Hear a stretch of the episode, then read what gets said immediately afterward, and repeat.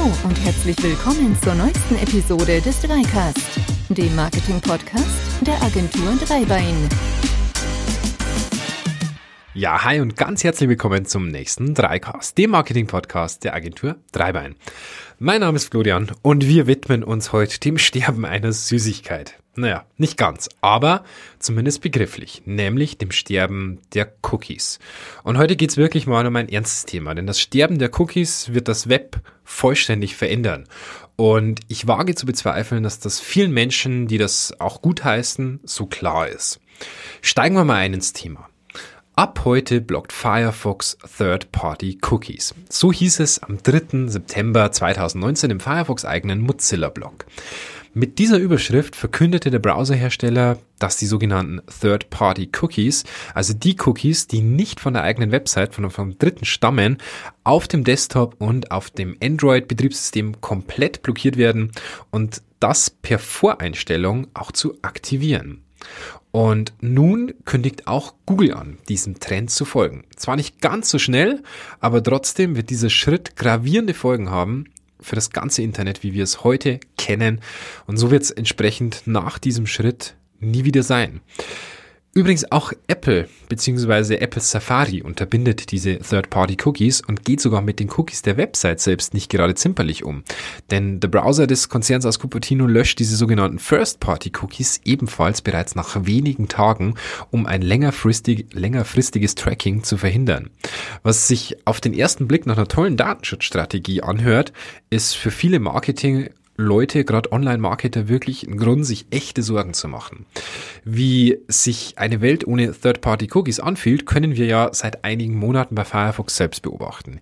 Hier ist seit der Version 69 die Verwendung dieser Cookies wirklich per Voreinstellung deaktiviert worden. Und mit einer Verbreitung von 25 Prozent sprechen wir auch nicht von einigen wenigen Nutzern, sondern von einem Viertel der Nutzer in Deutschland. So, wo ist das Problem dabei?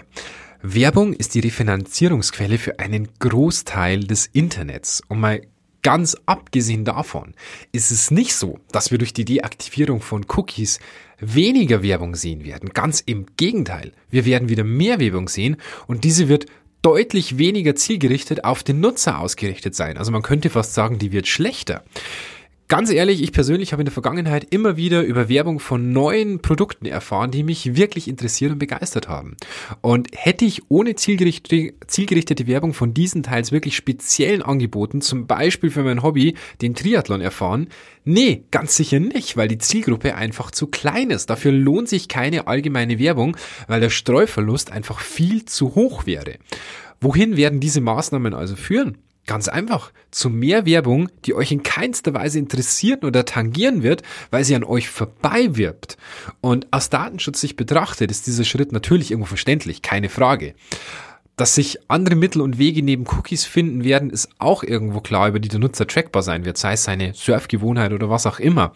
Aber das ist definitiv ein großes Problem, mal ganz abgesehen von der Refinanzierungsquelle der Werbung für viele Webseiten.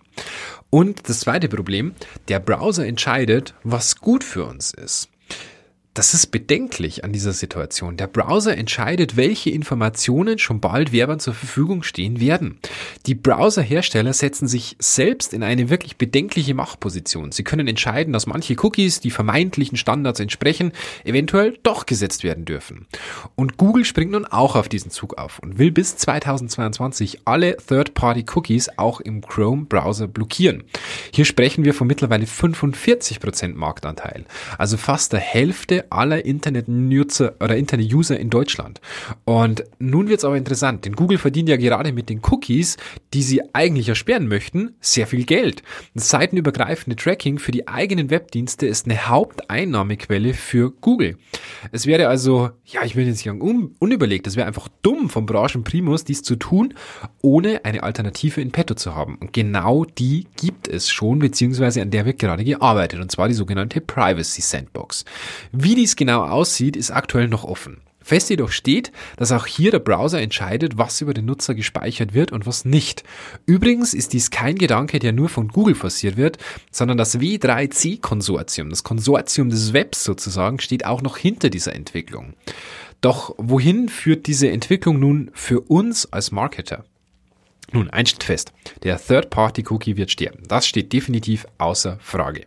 Aus diesem Grund müssen wir uns ganz schnell andere Wege suchen, wie wir unsere Zielgruppe besser treffen können.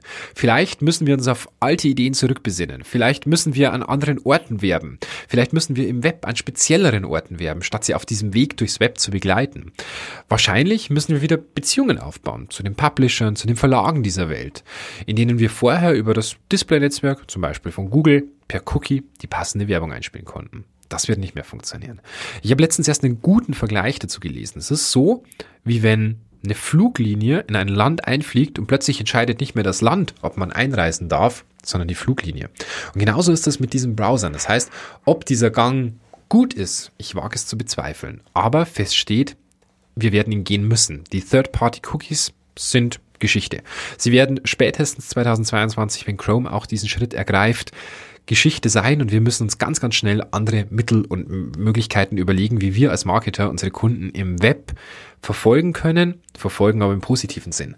Gute Werbung ausspielen, gute Inhalte ausspielen an Zielgruppen, die das wirklich interessiert und das wird eine echte Herausforderung. Ja, das war's leider schon mit unserem Dreicast ohne positiven Abschluss. Ich hoffe, ich hoffe, hoffe wirklich, wir können 2022 einen Podcast zu diesem Thema Privacy Sandbox machen, wo wir euch erzählen, wie toll das alles ist und so weiter. Aktuell habe ich aber noch ein großes Fragezeichen hinter diesem Punkt. Wir halten euch auf dem Laufenden, wenn es was Neues gibt. Also schaltet bald wieder ein beim nächsten Dreicast, dem Marketing-Podcast der Agentur Dreibein. Bis dahin, macht's gut, ciao.